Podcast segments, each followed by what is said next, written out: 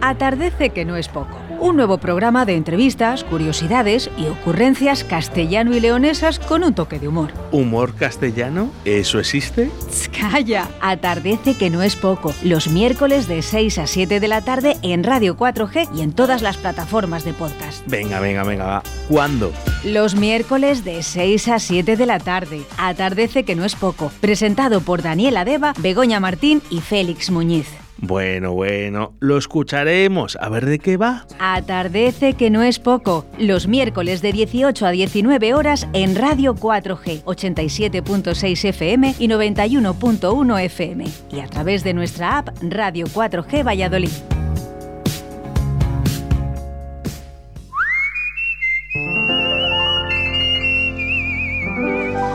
Atardece que no es poco. Un nuevo programa de entrevistas, curiosidades y ocurrencias castellano y leonesas con un toque de humor. Bienvenidos. Hoy es 16 de marzo de 2022. Comienza Atardece, que no es poco.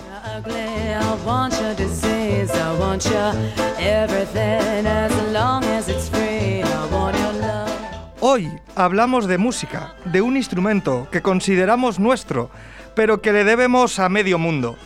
Porque la fusión, la evolución, la mezcla de culturas nos hace crecer.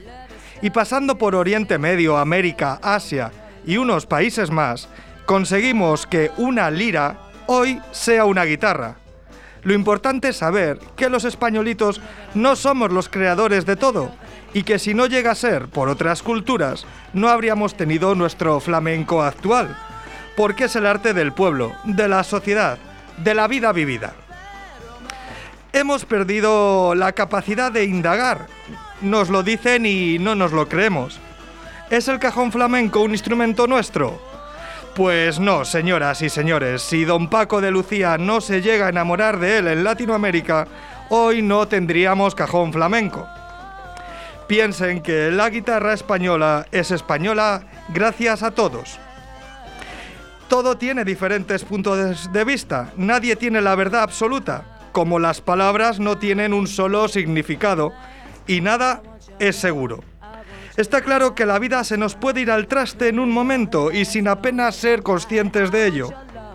Esto sucede normalmente por las personas que van fuera de trastes y son estas personas las que te dan al traste.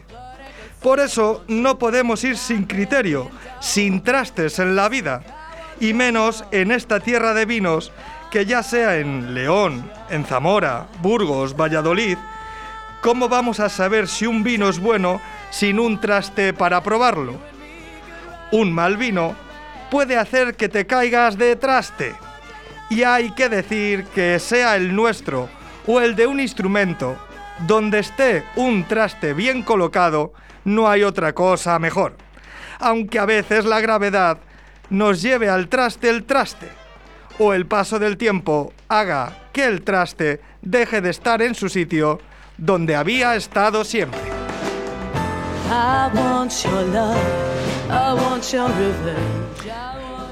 Bienvenidos, Bego, Félix, ¿qué tal estáis? Buenas tardes, otro día más aquí, un miércoles más, encantada. Hola, buenas. Muy buenas. ¿Qué tenemos para hoy, Félix? Pues vamos a presentar el programa porque hoy entrevistamos al músico guitarrista Raúl Olivar. Y después tendremos nuestra sección de ¿Qué fue de? Indagaremos en los titulares en confusa difusión y por supuesto me entretengo, que no es poco. Hombre, todo esto lo haremos si la calima nos deja. Bueno, bueno, qué sensación. O sea, ha sido tremendo, ¿eh? De repente se ha convertido esto en Marte. la película de, Marte, ¿no? De Matt Damon recordaba un poco estos días las calles de, la ciudad. Sí, creo que todo, todos estamos mirando al cielo así, al, ¿no? miramos de repente ese color rojo. Bueno, yo os voy a contar que en mi empanadilla, porque yo vivo en mi mundo, que no es Marte, pero es este, resulta que me levanto ayer y digo, uy, pues ha pasado un camión de obra porque me ha puesto el coche perdido. Claro, según voy caminando por la ciudad digo, ostras, esto es una venganza contra el ayuntamiento. Algo ha pasado que yo no me he enterado. Y llegué donde iba y entonces estaban comentándolo. Y yo me hice la original y dije, ah, claro, la calima. No me había enterado de nada, ¿vale? Hombre, no es, no es algo normal, yo nunca lo había visto aquí, lo de, lo de la calima, sí que el calor, ¿no? Los aires, pero no, no la tierra, la, la arena del desierto del Sahara. No, no, la verdad que no es buena idea tender la ropa estos días, ¿vale? Pero hemos llegado aquí y estamos aquí. Hombre, mira, lo único bueno que ha traído la calima es que ya mi coche no es el sucio de mi calle. Eso está bien, está bien. Oye, eh, por cierto, tenemos que hablar de, de artistas vallisoletanos, aparte del programa. Eh, tenemos que hablar de, de nuestro actor de moda en estos momentos, Oscar de la Fuente. Es Sí. verdad, medinense de pro. Sí, que además ha sido premio al mejor actor secundario en, el- en los premios de la Unión de Actores que se han celebrado el otro día. Por El Buen Patrón, ¿no? La película que Sí. estuvo nominado a los Goya y que ha sido premio en Medina. Le han dado... Han sido también el Roel de Oro, eh, Medina en el Festival de Medina del Campo. La verdad que se lo merece, que está siendo ahora reconocido, yo creo que ahora está en las redes ahí, pero tiene un gran trabajo detrás de años y años. Hmm. Mira, empezábamos la temporada con un compañero suyo, Con Siki. con Siki, Sí. y, y empezó con una de las canciones del espectáculo, que estaba en el Drácula, ese espectáculo impresionante, estaba ahí en... Drácula, en- Anatomía de un Miedo. Estaba ahí. Y también ha sido premiado otro actor vallisoletano, que también tiene una gran trayectoria, Fernando, Fernando Cayo, que también ha sido premiado como acto- el mejor actor secundario por su trabajo en La Casa de Papel. También una serie que, que haya, eh, nos está haciendo internacionales esa, esa serie. Es increíble, te, la- te puedes encontrar por todo el mundo, es una cosa, camisetas, eh, merchandising, pero por, o sea, por donde os imaginéis de cualquier rincón del mundo, hay, hay merchandising del, del- de la Casa de, Papel.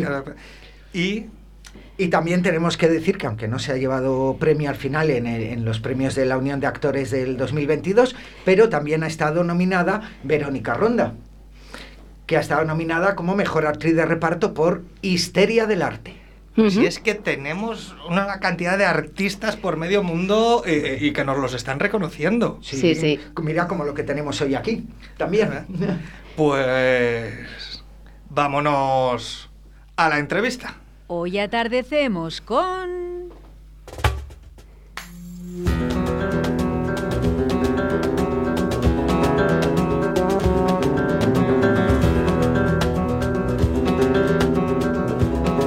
Cinco discos editados. Eh, ha trabajado con artistas de la talla de Pablo Alborán, India Martínez, Antonio Carmona, Celtas Cortaos y muchos más.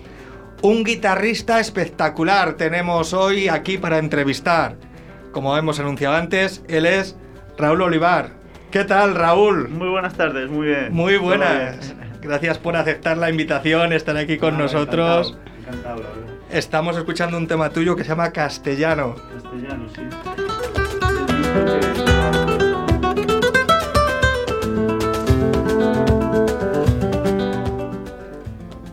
Y, y bueno, antes de nada decir que tienes concierto este sábado, aquí en el Lava. Sí, señor. Este sábado compartimos ahí escenario con, con Raimundo Amador y la verdad que es un, un placer tener a este. Vamos, compartir escenario con este lujo de artista. Bueno, eh, y ya tú que eres un artista, un artista en sí, Raúl. Bueno, lo primero, ¿cómo un vallisoletano como tú se aficiona a la música flamenca? La eterna pregunta es. ¿Por qué uno de Valladolid toca la guitarra flamenca? Yo creo que, bueno, eh, el flamenco cuando yo, yo tuve la suerte de que tenía un... Aparte de que mi padre escuchaba cintas y cosas de Paco de Lucía, sobre todo de la guitarra flamenca, ¿no? De flamenco más, el flamenco más puro. A eso entré después, ¿no? Pero a la guitarra en mi casa siempre había mucha música y mi padre sí que es verdad que tenía esas cintas antiguas de Paco de Lucía que a mí me, me apasionaba ya escuchar, ¿no? Y luego tenía un vecino eh, que era guitarrista flamenco, de los pocos que había aquí en Valladolid, que era José Ignacio Neira, buenísimo guitarrista y yo creo que de escuchar y de... En mi casa había una guitarra, mi hermano tocaba canción de autor, no tocaba flamenco, pero a mí era lo que me, llamaba. Entonces enseguida busqué el camino para... Los principios fueron autodidactas hasta que encontré un maestro aquí en Valladolid, que era Luis Lara, y con el que me fui a, empezar de cero ¿no? en, la, guitarra flamenca. A mí me sorprende, eh, sabía que habéis empezado autodidacta, cómo, cómo os hacéis. A mí las seis cuerdas eh, se me hacen 12. a mí a veces también. esa agilidad en los dedos para cambiar. Bueno, eso es práctica, eso es, eso es técnica. La técnica se va aprendiendo y depende de lo que cada uno estudie, pues va adquiriendo más o menos, mm, más o menos técnica, ¿no? Porque después de, trabajar aquí en Valladolid, te seguiste formando con, en Madrid, en otros sitios, con más gente. Sí, hombre, eh, hay que decir que el flamenco no, en esa época no estaba en los conservatorios de música, ¿no? Entonces, el aprendizaje del flamenco, del arte en sí, o sea, lo que es un poco el, la guitarra flamenca así más de concierto, pues había que buscar a los maestros, ¿no? A los maestros, había maestro aquí, en Valladolid había, pues estaba Luis Lara, estaba Miguel Uña, había varios así que conocía a todo el mundo, pero había muy poco. Entonces yo hago mi aprendizaje con Luis Lara y enseguida me voy a Madrid con Oscar Herrero. Eh, de Oscar Herrero paso a la escuela de Caño Roto, que estaba en Madrid, de grandísimos guitarristas y luego me voy a Sanlúcar con Manolo Sanlúcar. O sea, siempre he ido buscando el maestro, ¿no? Y, me ha gustado esa, esa cosa de, que yo también no aconsejo porque cada uno puede hacer en esta vida lo que pero sí que está bien no solo tener un maestro no si uno busca un poco su identidad yo creo que tiene que aprender de todos los maestros que pueda coger de todos un poco y o mucho pero luego darle la vuelta y llevarlo a lo tuyo Claro, tú hablas de especializarte, ¿no? A mí me parece muy curioso, que no lo sabía, que no es lo mismo la guitarra española que la guitarra de, flamenco. Eh, ¿Cuáles son las diferencias? Porque yo te voy a ser sincera, lo he descubierto ahora. bueno, más que la guitarra española, porque guitarra española aquí lo llamamos a, los dos tipos de guitarra, es guitarra clásica, la guitarra para tocar ese estilo, el estilo clásico, y guitarra flamenca, ¿no? Que pues son muy diferentes guitarras eh, en la construcción y en el sonido y en todo, ¿no? Por ejemplo, eh, una guitarra flamenca eh, tenemos muy, presente la madera de ciprés por el, por el brillo que le da al sonido, el ataque y, y, el palo santo a lo mejor antes era más de una guitarra de clásica, ¿no? Por su sonoridad y su potencia de sonido. O sea, toda la construcción y el sonido que se busca son totalmente diferentes y la forma de tocarlo más todavía. Entonces es muy diferente. Porque claro, esto luego es un mundo, yo también me ha pasado lo mismo, te pones a investigar que te parece lo mismo, que guitarra es guitarra y te vas dando cuenta de que hay una variedad asombrosa y que tenéis una especialización, porque yo también he descubierto que no es lo mismo la guitarra de concierto, vamos, no es que sea lo mismo, sino que se toca diferente la guitarra de concierto que la guitarra de acompañamiento. Sí, claro, en el, eh, eso es lo que pasa en el flamenco, ¿no? El flamenco, un poco las tres vertientes que tiene que eh, asumir un guitarrista es la, primero, pues un poco la, la, parte técnica, la parte de aprender los palos flamencos, luego a lo mejor la parte de acompañar, ¿no? Lo que es acompañar a un cantaor, lo que es acompañar el baile, son modalidades diferentes. Y luego el que tiene esa inquietud de de intentar llegar a ser un, guitarrista de concierto, o sea, de eh, concierto de guitarra solista, ¿no? Por así decirlo. Que eso lleva siendo en el clásico muchos años, ¿no? Eh, los, guitarristas clásicos son solistas, ¿no? Son concertistas de guitarra. Entonces eso en el flamenco no pasa hasta la época un poco de Sabicas, Ramón Montoya, Paco de Lucía, que es el que le da la vuelta a todo. Paco de Lucía empieza a hacer conciertos por todo el mundo solista y un poco a raíz de eso, pues las tres vertientes están muy marcadas, ¿no? Lo que es, hay guitarristas para acompañar el cante, que son verdaderos genios acompañando cante, otros baile y cante, y otros que, que, buscan el ser solista dentro de la guitarra flamenca. Hombre, la verdad que el flamenco algo tiene que, bueno, programábamos en un programa anterior porque vinieron unas chicas de danza, Arvine, Danza. Y lo que nos gusta el flamenco a los castellanos.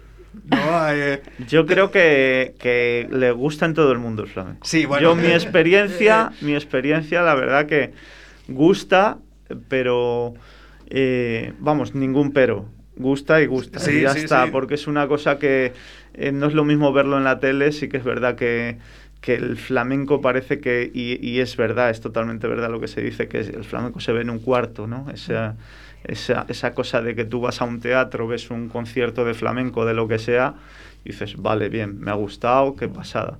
Pero si luego puedes, tienes la oportunidad de estar con esos artistas, juntarte en un sitio pequeño y que lo hagan incluso lo mismo o lo que sea, eh, cambia totalmente. Es como más... Yo te Es la verdad del flamenco, ¿no? Yo te puedo decir que he estado en, en las cuevas del Sacromonte. Pues eso. y, que- No te tengo que decir más. y bueno, pues ya está, claro, es otra vivencia. es, Y, y- eh, y hay una diferencia entre estar en las cuevas del Sacromonte en plan espectáculo para la gente que viene de fuera a verlo, a estar con ellos en un momento en un momento íntimo de ellos que es donde donde no, no se hace tan comercial, por así decirlo. Si no, el vínculo que se crea es, es. muy especial. Sí, tienen un punto ahí, bueno, pues ya sabemos para Sí. qué están hechos, pero es verdad que, que escucharlo ahí dentro en cercanía es, Eso es. es muy bonito. Porque luego es verdad que el flamenco tiene como esa doble cara, ¿no? Eh, Una cara más comercial o más que puede llegar a, a conciertos grandes y luego eso lo que hablamos un poco antes de, de parte de vivido, de, de- de arte de, de- de casa, ¿no? De, de repente empieza uno a tocar y la gente se junta, tiene esa parte como íntima. De, Es que, es que realmente el flamenco es eso. Lo otro es porque se, se- se intenta llegar al gran público. Que llegar al gran público es muy complicado porque es un arte más íntimo. Entonces, mm, llenar un estadio en plan eh, tipo Alejandro Sanz o algo con un espectáculo flamenco es muy complicado porque no es ese tipo de, de espectáculo, no es ese tipo de estilo musical. Entonces, eh, se llega a los teatros por todo el mundo, es impresionante, pero en realidad el flamenco es lo que tú acabas de decir, es un, es un, un arte más íntimo, donde la verdad del flamenco se ve más en la cercanía que en un gran teatro. ¿Podrías contarnos alguna experiencia que hayas tenido de decir, uff, no, no me esperaba en este lugar que, que lo, que les llegase así? ¿En alguna, de, ¿En alguna de tus giras o...? Pues la verdad que eh, he tenido la suerte de viajar a, a China, a la India, en Estados Unidos, estuvimos en Nueva York de gira, en México, y la- mis experiencias siempre que voy fuera eh, es que les apasiona ver, escuchar la música flamenca. O sea, el ver algo flamenco, algo que eh, llega muy... Aquí a lo mejor lo tenemos más, más escuchado, más oído, pero allí sorprende mucho. Yo creo que el flamenco lo que tiene, no sé si, si opinas igual, es que es muy vivo. Que Mm. decías, eh, al principio no era académico, y yo creo que ahí está el- Claro. lo bueno del flamenco, que es muy vivo. De hecho, bueno, eh, están los palos libres y demás que, Hmm. que, bueno, que yo creo que los trabajáis aparte de las sensaciones, ¿no? De según va el... Sí, el, el académico se ha hecho ahora, porque es como buscar la necesidad de tener un- una titulación de todo. Entonces, pues es- se hace académico. Si no, Y- si no parece que no vale. Sí, claro, si no, eh, es como si llevas toda la vida tocando la guitarra, toda la vida cantando, un cantador, una cantadora, eh, toda la vida bailando y de repente dices, "Pues no tengo un título de esto. O sea, y no. ¿Qué pasa? no- aquí no eres nada, ¿no? Sí. ¿Qué pasará con las artes? Que suele pasar mucho eso. Claro, entonces el baile, fíjate que el baile sí que ha estado más en contacto con, con los conservatorios, porque el baile en la carrera de danza, como se, como se ha estudiado, se estudia el clásico, se estudian las diferentes especialidades, hasta que uno otra, se especializa Sí. en, en el, en el estilo que quiere, ¿no? Entonces, pero en la guitarra, la guitarra española, el ir a los conservatorios era para estudiar única y exclusivamente guitarra clásica. Ajá. No existe otro tipo de guitarra en los conservatorios, que es una cosa que yo creo que se debería ir cambiando con... Ahora, afortunadamente, hay pocos conservatorios que tienen la especialidad de flamenco, deberían estar en todos, porque es un, un arte de aquí, ¿no? Y yo creo que todos los conservatorios de aquí deberían afrontar pues la especialidad de guitarra flamenca, aunque solo sea por ese título, porque realmente el flamenco está donde hemos dicho, ¿no? Está con los maestros de tú a tú y en un tablao y acompañando a un cantador y viendo a unos y a otros, ¿no? Ese es el flamenco, por mucho que se quiera estar en conservatorios, que es necesario por la titulación, por lo que hemos dicho, y por aprender un poco la historia, pero no dejará de estar ahí el flamenco, ¿no? Esa parte hay que vivirla. Y te iba a comentar porque hay un momento en tu trayectoria de trabajo en el que tú eh, tocas eh, la guitarra, ya estás eh, tocando con gente y de repente, vamos, de repente, no sé si de repente esa es la pregunta, compones, decides componer. llevas, creo que son cinco discos. Sí. Puede ser. ¿Y cómo es ese momento? Es decir, ¿es algo pensado? ¿Es una necesidad que te surge de casualidad? ¿Cómo de repente mm, tocas y dices, ahora voy a ser yo el que cree? No, la verdad que no, no ha sido una cosa así de decir, ahora voy a hacer esto, o sea, ahora me voy a poner a componer yo. No, yo creo que desde las primeras clases que yo iba con mi maestro, con Luis Lara, él me enseñaba una falseta, una falseta en la guitarra, para que lo sepa todo el mundo, en la guitarra flamenca, es esa parte musical, ese hueco que tiene el guitarrista cuando a lo mejor está acompañando a un cantador canta, respira el cantador y el guitarrista mete una parte musical dentro de ese compás o ese palo, pues a eso le llamamos falseta los Lo que sería el monólogo del actor. Sí, podría, ser su momentazo ahí, ¿no? Ahora tengo estos segundos, pues voy a meter aquí lo que soy, ¿no? Y, entonces, eso que denominamos falseta, yo iba aprendiendo una, otra, y a lo mejor sí que es verdad que yo aprendí, tenía muchísima inquietud. Yo cada clase que me daba, me acuerdo que en esa época pues iba con la grabadora, lo grababa o, lo, de memoria. Y entonces eh, yo me las aprendía, llegaba a casa y como hasta la semana siguiente no iba a clase, ya digo, pues es que esto ya me lo sé. Entonces yo ya me buscaba la vida para hacer otra parecida dentro del compás y digo, mira, traigo esta, pero es que aparte esta la he hecho yo y tal. Eso surge como una especie de inquietud mía, de no quedarme ahí, de decir, pues voy a hacerlo yo también un poco a mi, a mi aire, ¿no? Equivocándome mucho, evidentemente, pero la inquietud esa ya la, ya la tenía de, de cuando empezaba, yo creo. ¿Y lo solo tenéis marcado o, improvisas una falseta, por ejemplo, si acompañas a, a un artista? En, el flamenco la improvisación eh, está más basada en, el, en lo que es el compás que, que la improvisación tipo jazz, ¿no? que son improvisación eh, eh, melódicas sobre una armonía. ¿No? Entonces yo creo que la, la, música más rica en, en, en conocimiento de, la armonía, de las melodías y de todo es el es el jazz, ¿no? Es impresionante, los músicos de jazz son, impresionantes en eso, ¿no? En el flamenco no es esa, esa forma de improvisar. No, digo, a lo eh, mejor puedes hacer algún juego con la guitarra no cerrado, que digas... Sí, sí, sí, eso se hace siempre dentro del flamenco, pero eh, lo que quiero decir que no es esa improvisación tan... Eh, con tantísimo conocimiento del mástil como tienen en, el, en la música del jazz. ¿no? En el flamenco es otra forma de improvisar. A lo mejor las estructuras que se hace, yo por ejemplo si toco una bulería ahora, estoy seguro que la vuelvo a tocar y no va a ser igual, porque no estoy pensando aquí voy a hacer esto, aquí voy a hacer lo otro, no. Vas eh, haciendo falsetas sobre ritmo y las vas colocando un poco pues improvisando de esa manera. Sí, no, lo que hablamos yo creo que es lo que le hace hmm. vivo y lo que nos gusta y lo que nos gusta a todos. Eh, vamos a escuchar ahora Guitácora. Que también está compuesta por ti. Fenómena esta canción. Sí, da título al disco que está por venir, porque estoy en ello y es un poco el, el single, por así decirlo. no, no, que venga, que venga, que, que tus seguidores te queremos, te queremos escuchar.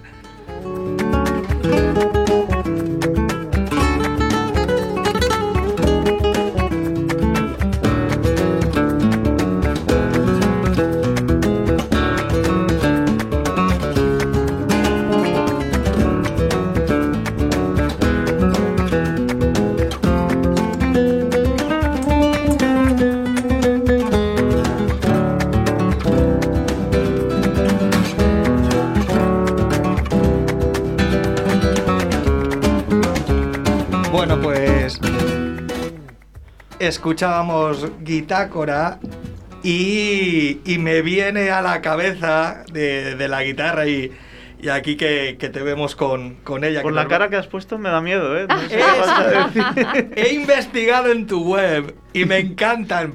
Te voy a hacer publi, lo, así sin hablar. Me encantan esos USBs. Ay, Ah, sí. sí, sí, han triunfado. Pero no decías que le ibas a pedir unos para que... Habérmelo dicho. Son una gozada.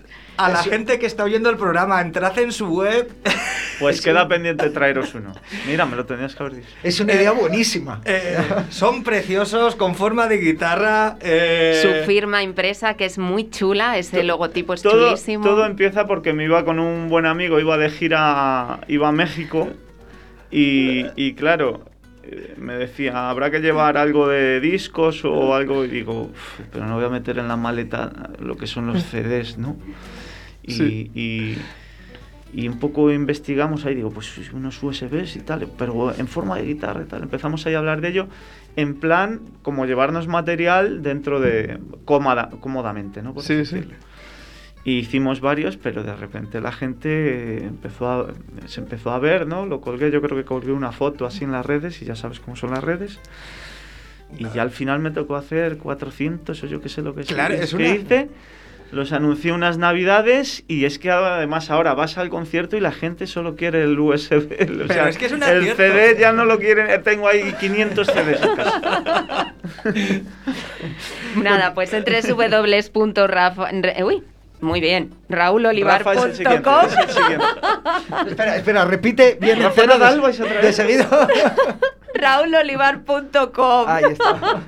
Aparte que te los que vienen con contenido, que no vienen vacíos. Claro, ¿eh? claro. Sí. Con la discografía. Hay gente que lo ha comprado por el pincho USB y luego eh, les digo, ¿sabes que viene la de... Ah, pero viene, y digo, digo, si Hombre. se te cobro más.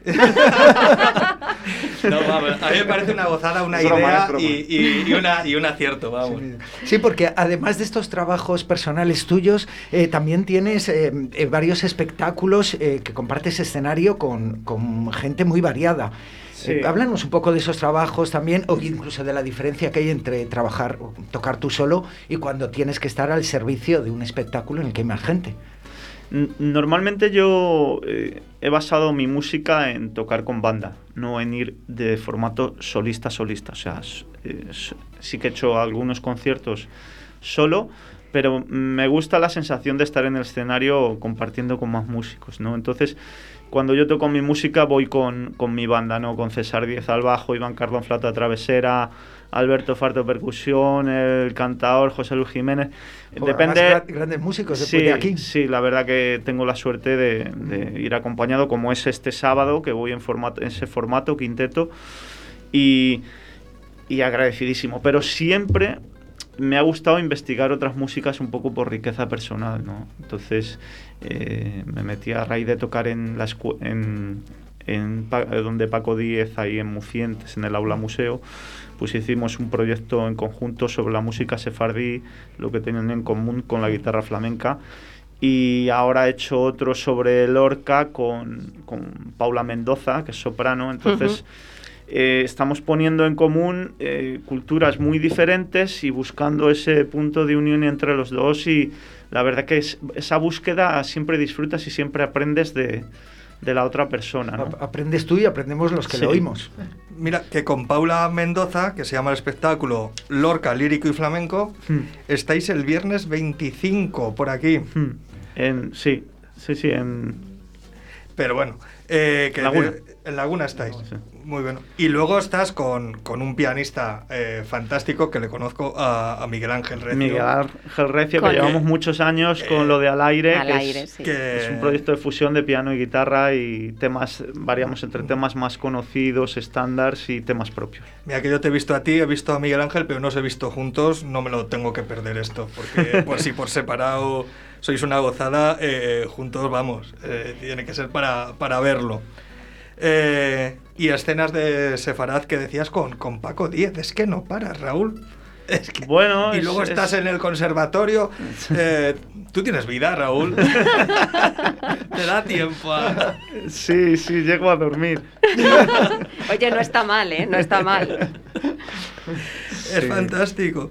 Eh, bueno, recordar que Raúl está el sábado 19 en el Lava a las 10 y media. Y, Ahí estaremos. allí- Re- Recordad e id. y- y- ¿eh? Además es una producción de, del señor Garrison. Sí, de Iván. De Iván, Iván, que, buen amigo. que está apoyando la música en directo. Sí, la verdad que hay que agradecérselo Y- y, hay que apoyar esas iniciativas porque ahora mismo, según están las cosas, que alguien decida eh, montar una productora y empezar a montar espectáculos, pues es complejo, ¿no? Y Sí, yo creo que los artistas somos así un poco locos, ¿no? Eh, nos lanzamos, eh, venimos es, que de... es como tiene que ser, si no... No tenemos miedo a nada, ni a la pandemia, ni a la calima, ni a nada. Aquí nos lanzamos, nos lanzamos a todo. Eh, bueno, recordar las redes para que sigáis a Raúl, que son la página web raulolivar.com y bueno, pues tiene todas las redes porque es un chaval muy moderno, tiene Twitter, tiene Instagram, tiene Facebook, Tiene tiene YouTube. YouTube, eh, tienes de todo, te- ahí te pueden de- encontrar. Y bueno, el Twitter es Raúl-Olivar y en Instagram es Raúl Olivar. Ahí le podéis encontrar, podéis escuchar los videoclips que tiene colgados en YouTube y en su página web ahí, y, sus, y sus canciones. Y bueno, pues aquí nos ha traído su guitarra. Aquí está. sí. Ahí, ahí está, que, que parece sencilla, pero la vas a complicar en un momento. Con estos dedos tranquilos. ¿Qué nos vas a tocar, Raúl? Pues mira, he estado pensando durante la entrevista, porque me has preguntado al principio, ¿qué vas a tocar? Y digo, no lo sé. No, o sea, porque- Pero he estado pensando que me encanta vuestro nombre. En la película antológica Amanece que no es poco, pues Atardece que no es poco, me encanta, me parece fenomenal. Yo tengo un tema que se llama Acariciando la tarde, o sea que... eh, Fantástico. ya está. Bueno, Eh, bueno. Pues- Parece que está todo... Música a la carta. Eso es. Bueno, pues nos vamos a despedir la- de la entrevista con, con Raúl. Darte las gracias por venir. Que no se olviden de ir a verle el sábado. Y, y bueno, pues nada. Y el Yo que me no quiera verme a mí, que sepa que Raimundo Amaro es un genio. O sea, que, que venga a ver a Raimundo. Claro que hay que ver a Raimundo. Mira, nosotros eh, además tenemos una cabecera que es la leyenda del tiempo, es el comienzo. Pero también hay que verte a ti, los dos, hombre, estáis. Estáis- sois estáis a la par. Sois dos grandes.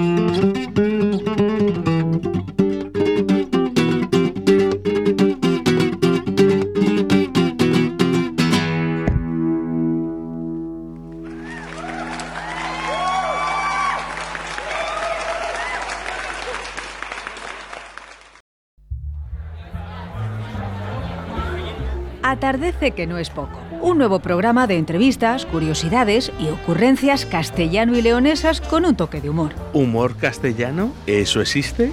Calla, atardece que no es poco. Los miércoles de 6 a 7 de la tarde en Radio 4G y en todas las plataformas de podcast. Venga, venga, venga, va. ¿Cuándo? Los miércoles de 6 a 7 de la tarde. Atardece que no es poco. Presentado por Daniela Deva, Begoña Martín y Félix Muñiz. Bueno, bueno, lo escucharemos. A ver de qué va. Atardece que no es poco. Los miércoles de 18 a 19 horas en Radio 4G, 87.6 FM y 91.1 FM. Y a través de nuestra app Radio 4G Valladolid.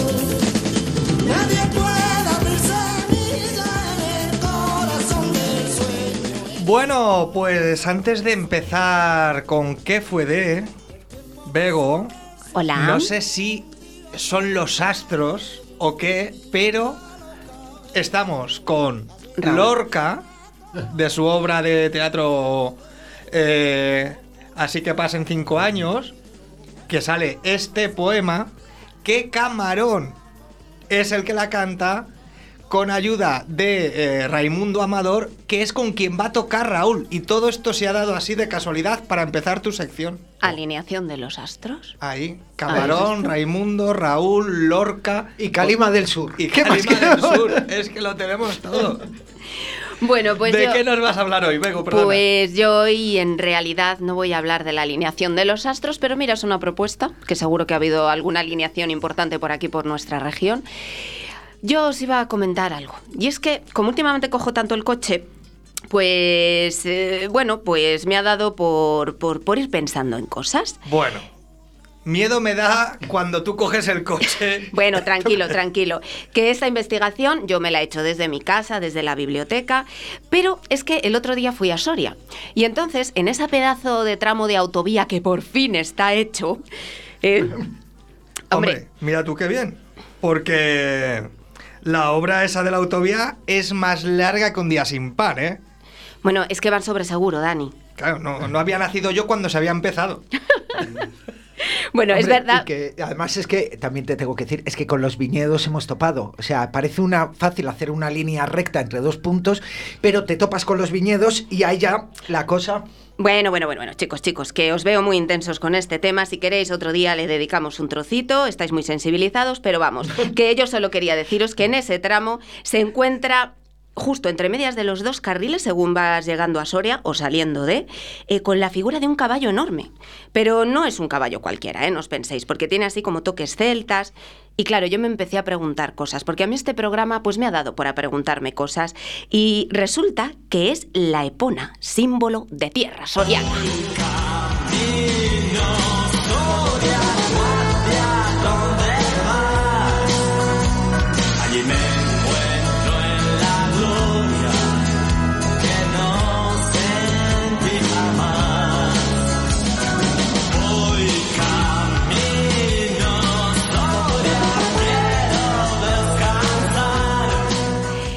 Bueno, entenderéis que si no ponía esta canción, pues como que no podía hablar del tema, Hombre, ¿sabes? claro. Bueno, y vosotros os preguntaréis, porque también os veo yo que estáis muy de preguntaros últimamente, ¿por qué a un simple caballito se le ha dado tanta importancia? ¿Por qué a un simple caballito se le ha dado tanta importancia? ¿Ves? Por favor, contéstanos. Te veía yo cara de preguntar. Pues porque este caballito que ahora podemos ver en un montón de sitios está basado en la imagen de una fíbula o broche encontrado en Numancia. Sí, sí, la insigne ciudad de Numancia, esa que fue asediada por los romanos y que finalmente después de demostrar su poderío y fuerza fue vencida y arrasada. Pues esa. Bueno, pues toma resumen. Si te has sintetizado 20 años así. En un segundo. Bueno, mira, otro día le dedicamos la sección a Numancia si quieres, pero es que vamos a hablar del caballito y no me da tiempo a todo. Mira, que la figura apareciese en un enterramiento no era raro, eh, ya que se había visto la figura del caballito pintada en cerámicas e incluso en tumbas en que los difuntos eran enterrados con todos los arreos, las espuelas, el bocado, y es que en la cultura celtíbera el caballo trae cola. Sí, sí, Mira, por un lado, la utilización del caballo por parte de los arebacos, que era la parte celtípera que vivía en Numancia, nos describen la sociedad en la que vivían. Una sociedad de campesinos guerreros, de prestigio guerrero, agrícola y ganadera. Fijaros la mezcla, ¿eh? La ganadería era muy importante, ya que suponía uno de los elementos de inversión y riqueza, por lo que el caballo pues era fundamental para el desarrollo de esa actividad, para moverse por la península ibérica, para poder comerciar y muy importante, para poder luchar. Vamos, que en aquella época el que tenía un caballo es como hoy el que tiene un cohete. Bueno, bueno, tra- tranquilo, Elon Musk, tranquilo, ¿vale? Pero vamos, que sí, debía ser algo parecido. Además que la cosa no acaba aquí. Quien tenía un caballo podía tener el prestigio guerrero, que eso era algo muy importante en estas culturas. Muchas de las representaciones de estos caballitos que nos encontramos han aparecido con un guerrero a su lomo. Bueno, en realidad con un guerrerito chiquitito, porque es curioso que el caballo siempre es más grande, lo cual nos quiere decir que tenía mucha importancia. Y además siempre aparece enjaezado, o sea, puesto bonito. Le peinaban sus crines, lo adornaban con lazos. eh, además, incluso sus arreos eran, eh, eh, est- estaban especificados ahí en esas pequeñas figuras. Luego, además, es que le debían de pintar en, en el lomo eh, símbolos de fuerza y de defensa. En su cuello, pues le ponían trofeos, pues depende de caza, de guerra, de lo que estuvieran haciendo en ese momento. Y normalmente cuando eran de guerra, pues muchas veces eran las cabezas de los vencidos. A ver, muy finos no eran, ¿vale? Les puede disculpar que hablamos de la edad del hierro, antes de que los romanos llegasen por aquí. Aunque os voy a decir que tampoco los romanos eran delicados precisamente. Bueno, mirad, que es que esto es la historia y es lo que hay. El caso es que tenemos un... eh, Es dura la historia, ¿eh? Sí, Me sí, estoy es imaginando dura. las cabezas y es dura. La cosa es que tener un caballo era un símbolo social aristocrático. Pero no os equivoquéis si pensáis que era la aristocracia como la pensamos ahora, estilo Edad Media. No, no, no. No tiene nada que ver con nobles, ple- plebeyos, nada de eso. En esta época se refiere a la sociedad de los mejores. ¿Sí? Por eso todos los guerreros luchaban por ser los mejores y entrar en ese rol de prestigio. Una parte muy importante del prestigio no solo era ganar en las luchas y, hacer fama de ello, sino en demostrar y exhibirla. Sí, sí. Mirad, de ahí el jinete y el caballo toman tanta relevancia. Al final, la figura del caballito con jinete era como la foto que demostraba su valía y su prestigio. Yo que estoy empeñado hoy en, en actualizar esto que nos estás contando, me estoy imaginando que esto sería a día de hoy como si te pones una chapa de Batman. Pues mira, a lo mejor sí. Oye, no digo yo que no, ¿eh? Bueno, de hecho es que parece que eran muy apreciadas y se heredaban e incluso se usaban para comprar e intercambiar con otros pueblos. De ahí que en diferentes asentamientos de la época puedan hallarse caballitos por- con distintas características. Pues amigo no hay camino, se hace camino al andar.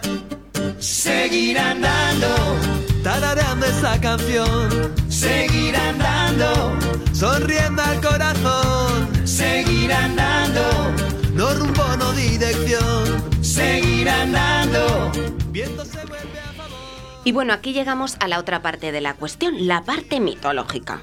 Mira, la figura del caballito representaría a la diosa Epona, que se la identifica como una yegua blanca deidada. En algunas ocasiones corresponde a una mujer sentada a lomos de un caballo y en otras equivale a una espectacular y hermosa ninfa acuática. A gusto del consumidor, ya sabéis, esto ya cada uno. Eso sí, ella tiene el rol de proteger a los jinetes y caballos, además el don de la fertilidad. Se la llama también diosa de la tierra.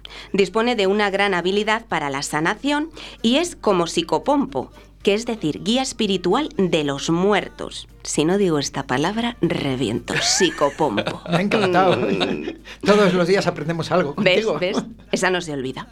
De ahí eh, que ella aparezca en muchos enterramientos.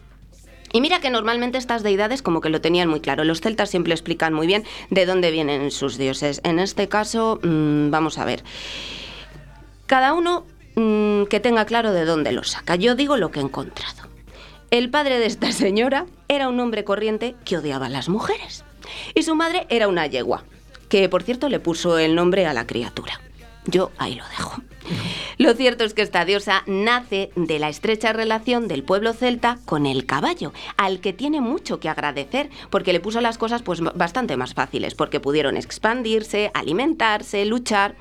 Eh, pues eso, que esta divinidad parece gozar de especial cariño y despierta la necesidad de varios ritos y sacrificios en su honor. O sea, que eran una sociedad que eran realmente agradecidos con los animales. Pues sí, mira, a lo mejor tenemos algo que aprender. Sí. Mm.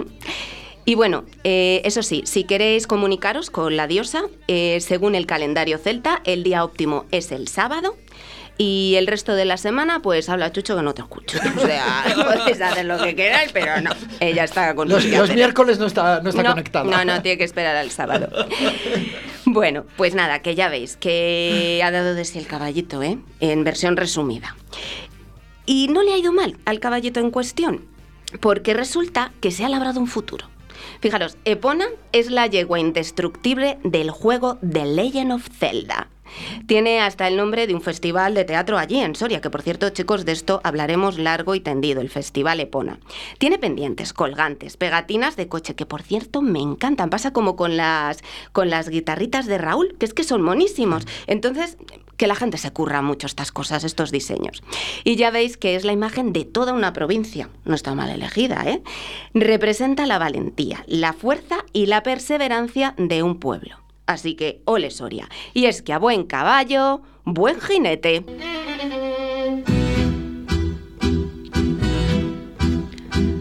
Adiós compañeros, adiós. Hoy me despido de todos y brindo con un pisco sour por los buenos tiempos que pasamos, por los tiempos compartidos entre vinilos y tragos. Adiós compañeros, adiós. Es momento de abrazarnos, ensalcemos la amistad. Asturias, patria querida, Pamplona el 7 de julio, las fiestas del Pilar y la Semana Grande, lo pasamos en grande. Hoy abandono el país por una buena temporada. Las cosas se pusieron feas, España va bien, dicen por ahí. Adiós, compañeros, adiós. Adiós. Atardece que no es poco. Un nuevo programa de entrevistas, curiosidades y ocurrencias castellano y leonesas con un toque de humor. ¿Humor castellano? ¿Eso existe?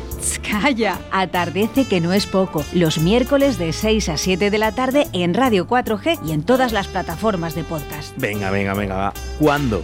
Los miércoles de 6 a 7 de la tarde. Atardece que no es poco. Presentado por Daniela Deva, Begoña Martín y Félix Muñiz. Bueno, bueno, lo escucharemos. A ver de qué va. Atardece que no es poco. Los miércoles de 18 a 19 horas en Radio 4G, 87.6 FM y 91.1 FM. Y a través de nuestra app Radio 4G Valladolid.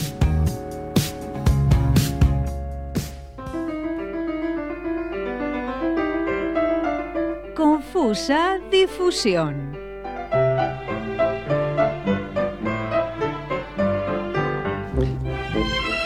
Pues con- continuamos con el programa y llegamos a tu sección, Félix, en Confusa Difusión.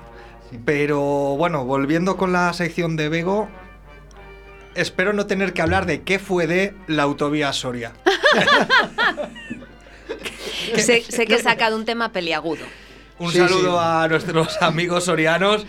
Eh, esperamos no tener que contar un día qué fue de la autovía que se perdió y, y al final se acabe y, y tener buenas comunicaciones. Pero bueno, vamos a continuar y, y entramos en nuestros titulares que nos traes de los periódicos de, de la comunidad. Sí, que mira, otro día nos eh, centraremos en fomento y en creación de autovías, pero estos días eh, me he centrado... Un día puedes traer los titulares de la presentación de la autovía Soria. Ah, pues eso es... Hombre, habría que tirar un poco de meroteca, ¿eh? Porque esto empezó... Sí. Perdona, continúa. No, no, nada, no, os decía que me he centrado este, esta, esta semana, esta última semana, me he centrado en los eh, deportivos, en titulares deportivos. Hombre, Porque es verdad que da mucho juego, no hablamos de periódicos deportivos, sino de los periódicos, como decimos, de locales, de, de generalistas, pero que aparece en su portada alguna noticia de deportes. Y me han parecido muy curiosas. Porque además casi se pueden eh, situar por clases, ¿no? Por ejemplo, he encontrado eh, la que es eh, el, el titular contundente, hablando de deportes, ¿no? Que te dice, por ejemplo, el San Pablo a vida o muerte. Ay, Dios. ¿cómo?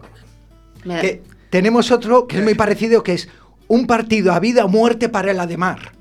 Pero, pero, pero, ¿dónde se está jugando? ¿Qué, qué- qué- Qué pasión, chico, qué cosa. No me extraña que tenga tanta euforia. y qué ha sido de las pachangas? De, de- de divertirse. Pero esto no era un deporte, no era un juego. Dices, ha habido muertes, que da una sensación, me impresiona, ¿verdad? Qué estrés para los jugadores, por. Dios. Que están, Claro. están rodando Gladiator. ¿Qué, ¿Cómo Pues- es esto? Es que además he sacado dos, pero es verdad que no, no te voy a decir cada semana, pero es que cada 15 días hay un partido a vida o muerte. O sea, es una... Muy estresante, madre mía. Como decía que el gallego, yo lo dejo. Pero espera, porque por ejemplo hay otro estilo también menos contundente, pero también te deja así como un poco que es el BM Soria remonta 15 goles, pero muere en la orilla. ¿Qué me dice? Pero qué tragedias los titulares deportivos. Ay, Dios mío. ¿En serio? No me digas que no impresiona, ¿eh? Ay, ¿Qué haces? El- ¿Le llevas un ramo de flores? ¿Le das las condolencias? Eh, no sé. Y mira que empieza bien, porque dice, remonta 15 goles, dices, "Buah, es un titular en positivo, pero muere en la orilla, ¡hala, qué bajón! Como... Todo iba bien hasta que murió. Dios mío. Pobrecillos los del BMM. Este del BM Soria. Por favor. Que han muerto. Eh, ¿Qué ha pasado?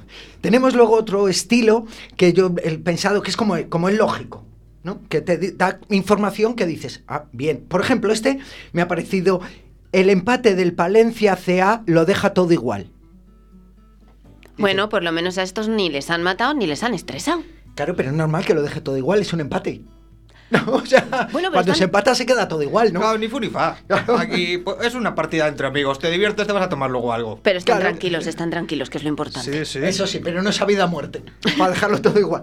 Porque luego, claro, dices, otro por ejemplo que te dice, con jugar 15 minutos no es suficiente. Ya, es que los partidos duran más.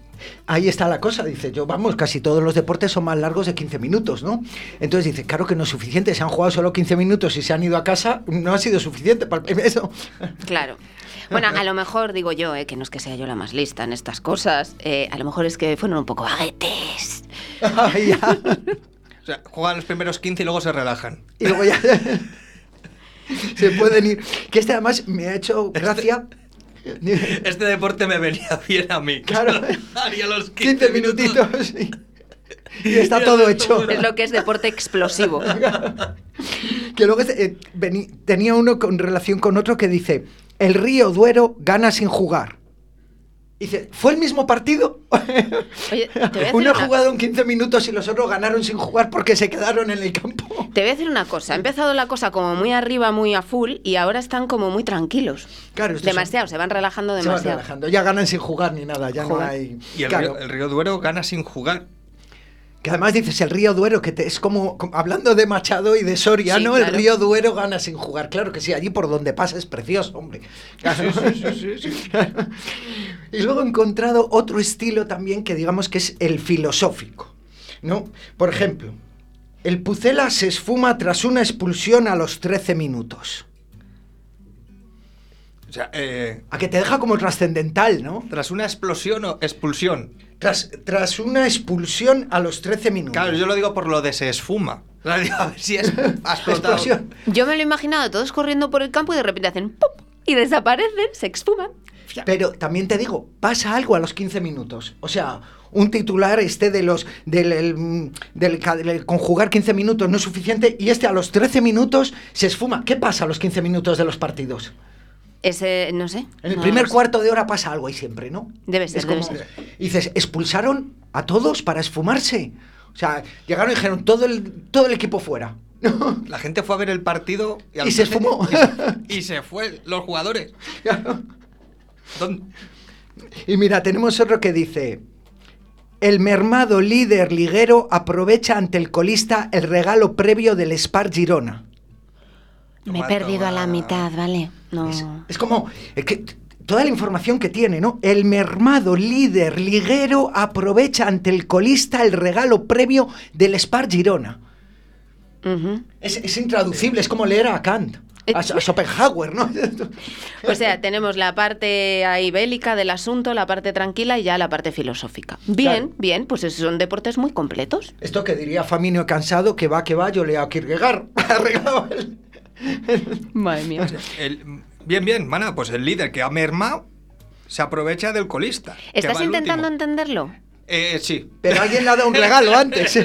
Estás perdido. Mira, yo, yo te lo puedo explicar. Mira, Spar Girona, Spar es un colega que de alguien que vive en Girona, que resulta que ha hecho un regalo a alguien y que le ha dado alegría, y entonces, aunque esté mermado, pues se ha aprovechado.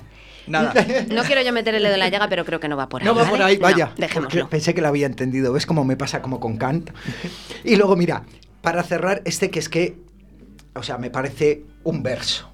Dice, el equipo de gala regala el partido y mira con temor a los puestos de peligro. Oh, yeah. Soria, al Duero, Machado, estamos. ¿Ves? Estamos, es que hoy es el día de la poesía. Sí, sí, sí, Claro. ¿Eh? Te digo, mira, el equipo de gala regala el partido y mira con temor a los puestos de peligro. Oye, curradísimo. Pues con esto, vámonos a Me entretengo, que no es poco.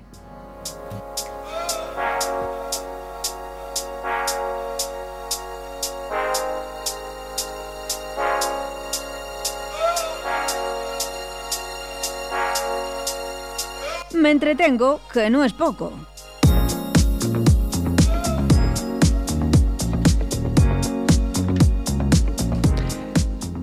Y bueno, pues como siempre, al final de nuestro programa vamos a dar la agenda cultural de la comunidad. Y te toca empezar feliz como siempre por León. Vamos con León y vamos con esta recomendación de hacer turismo cultural, que lo decimos siempre, hay que acercarse a los sitios, disfrutar de los sitios y luego además ver un buen espectáculo. Y si están por León, el jueves 17, en el Auditorio Ciudad de León, el mismo León, eh, pueden ver Ojos que no ven, de Entrecajas Producciones, después de darse un paseito por la ciudad, eh, que además hay patrimonio de la humanidad allí en León, se pueden acercar a las ocho y media al Teatro Auditorio Ciudad de León. Y si están el sábado 19, están por Ponferrada, entonces se acerquen al Teatro Vergidun, porque allí a las 8 van a ver Rec, de Rapavestas Folk Fusión. Mira qué chulo en León. Y si nos vamos a Palencia, Bego, ¿qué podemos hacer en Palencia? Pues mira, en Palencia también podemos comer unas ricas morcillas. ¿Lo sabíais? Pues en Palencia hay también unas morcillas muy ricas. Me y aparte de eso, sí, sí, el viernes 18, una oportunidad de nuevo de ver a Magui Mira con Molly Bloom, esta vez en el Teatro Principal de Palencia a las 8 y media de la tarde. Y el sábado 19 comienza el ciclo Preparados, listos, ya, en el Teatro Principal de Palencia a las 8 y media. Hoy, Palencia, ¿cómo viene? Continuamos por la carretera del norte hacia Burgos. ¿Qué podemos hacer en Burgos, Félix? Burgos, que muy bonita la ciudad, también con patrimonio de la humanidad y muy bonita la provincia. Pues mira, si estamos en, en Burgos, ¿eh? el viernes 18, eh, podemos a las 7 de la tarde acercarnos al Museo de Burgos para ver Valle Andaluz. Y si estamos, como decíamos, por la provincia, el sábado 19, el Piccolo Circo de Hilo de Antonella d'Ascensi en el Centro de Desarrollo Rura- Rural Valle de To- Tobalina. Fíjate, oye, con qué, qué título tiene el centro. Nos vamos a Zamora, Bego. Pues en Zamora un arrocito a la zamorana, que está bien rico. Y el domingo 20, Las Leonas de Castilla de Libera Teatro en el pabellón municipal de, Fresen- de Fermoselle a las 6 de la tarde. Y el domingo 20, en el desván de... Espera, a ver, ¿qué es esto? El desván de producciones Cachivaches en el Teatro Reina Sofía en Benavente a las seis y media. Continuamos hacia Valladolid.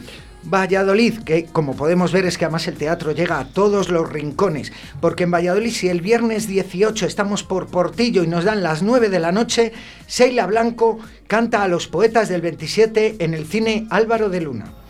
Y si estamos por otro por otra población de la provincia de Valladolid, que es Renero de Esgueva, si estamos el domingo 20 a las 7 de la tarde dando una vuelta por ahí, nos tenemos que acercar a ver al trío Caracol en el Teatro Municipal con las coplas con pan saben mejor. Y Bego, cuéntanos de Soria, que hoy estudia Soriano.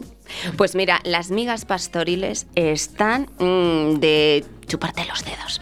Pero el jueves 17 podemos ver Los Pazos de Ulloa, de secuencia 3, en el Centro, en el Centro Cultural Palacio de la Audiencia a las 8 y media de la tarde. Y el sábado 19, Hamelin, de Ship Shop, en el Centro Cultural Palacio de la Audiencia a las 12 y media de la mañana. Nos vamos a Salamanca, Félix. ¿Qué podemos hacer en Salamanca? Salamanca, si es que es verdad que tenemos hoy el día machadiano soriano, yo creo, ¿eh? porque si estáis por Salamanca, si estáis en, a las, el sábado 19 a las ocho y media en el Teatro Nuevo Fernando Arrabal de Ciudad Rodrigo, podemos ver Los Hermanos Machado, de Teatro del Temple. Y ahora, en lo que nosotros terminamos, si estáis en Villa Mayor, salir corriendo hacia el, Teatro Casa de la Cultura Antonio Gamoneda, porque ahora mismo a las 7 empieza el espectáculo Ellas, de las Pitwister, a las que hemos tenido aquí en una entrevista. Nos vamos a Ávila, Bego. ¿Qué podemos hacer en Ávila? Jo, lo tengo que decir, comerte un chuletón, es que eso es una cosa que, que pierdes el sentido. Y el sábado 19, pues puedes ver Se armó la posadera, del Teatro Desastre en el Auditorio Villa del Tiemblo. Y el sábado 19, la farsa del abogado la Canta la Puerta, Teatro Popular de Garrido. Nos vamos a Segovia, Félix. ¿Qué podemos hacer en Segovia? Pues ya digo, mira, Segovia también tiene patrimonio de la humanidad. Dar una vuelta por la ciudad y por la provincia, que es muy bonita, con, todas las zonas que tiene. Pero si estamos en el, por ejemplo, en, el, en San Pedro de Gaillos, el sábado 19 a las 7 y media podemos ver el NAN con su espectáculo La desaparición de las luciérnagas en el Centro de Interpretación del Folclore Museo del Paloteo, como decía, de San Pedro de Gaillos. Y el domingo 13 podemos ver Coplas en mi memoria, concierto flamenco en el Juan Bravo de Segovia a las 8 y media. Bueno, y esto lo digo yo, no lo estamos diciendo en la agenda, pero recordamos que hay que ir a ver a Raúl Olivar, que está en el Lava el sábado a las 19, a las 22.30 en Valladolid. Bueno, pues con esto y un bizcocho. Oye, No, no, de bizcocho nada. ¿El bizcocho nada? ¿Cómo que nada? Ahora de cena. ¡Ay, es verdad! Me encantan los miércoles. los miércoles nos vamos de cena. ¿Y dónde nos vamos de cena? Pues al Fusion en Arrabal de Portillo. Que además tienen comida para llevar. La tienen para llevar, la puedes comer allí, es comida fusionada castellana con comidas Y del lo más importante, está buenísimo. ¿Y dónde es? Pues en Bar Restaurante Fusion, en Arrabal de Portillo, carretera Segovia, teléfono 983 55 70 51. Pues yo ya tengo la agenda, la agenda organizada. Hago, me voy ahora a ver a las Pitwister. Después, cuando salga, me vengo al Fusion a cenar. Y este fin de semana me voy a ver a Raúl. Y después, y lo- todo lo que hay por ahí, ¿eh? que tienes que para jueves, viernes, sábado, domingo. Bueno, cada uno que se componga su agenda. Así que bueno, pues hasta aquí nuestro programa de hoy. Muchas gracias a todos por estar ahí, a Raúl, que ha venido y nos ha tocado en directo, a Óscar, a Víctor, a los técnicos. Y bueno, pues aquí estamos. Begoña Martín, Félix Muñiz y Daniela Deva, un servidor. Y os dejamos con Free City, que es un grupo castellano y leonés, con su tema Los Olvidados. Y ya saben, atardece. Que no es poco. Chao, chao.